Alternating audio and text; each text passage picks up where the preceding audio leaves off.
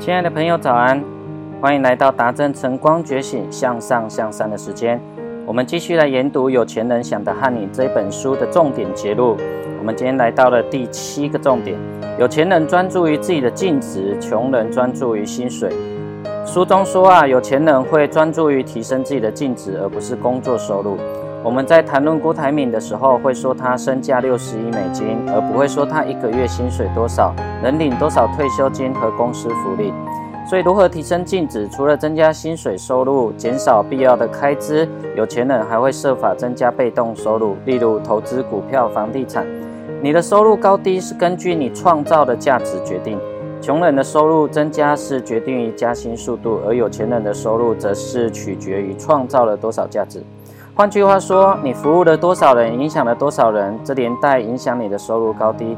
而价值并非你自己觉得很值钱就好，而是由市场决定。所以致富法则说，用净值衡量收入，而不是薪水。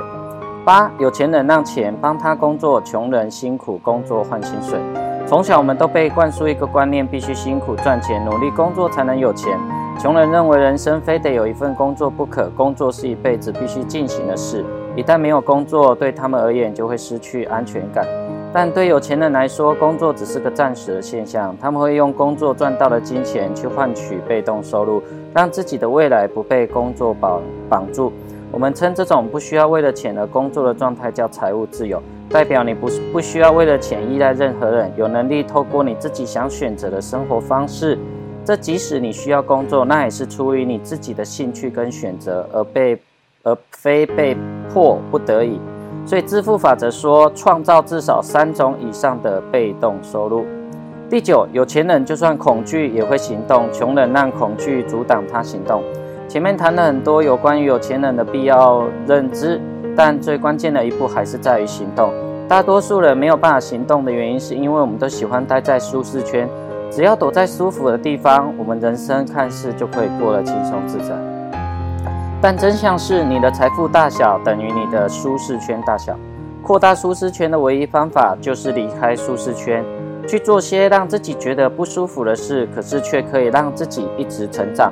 所以致富法则说，就算恐惧也要采取行动。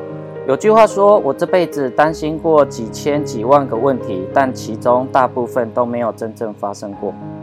是的，我们人生呢有非常多的幻想、恐惧，都来自于。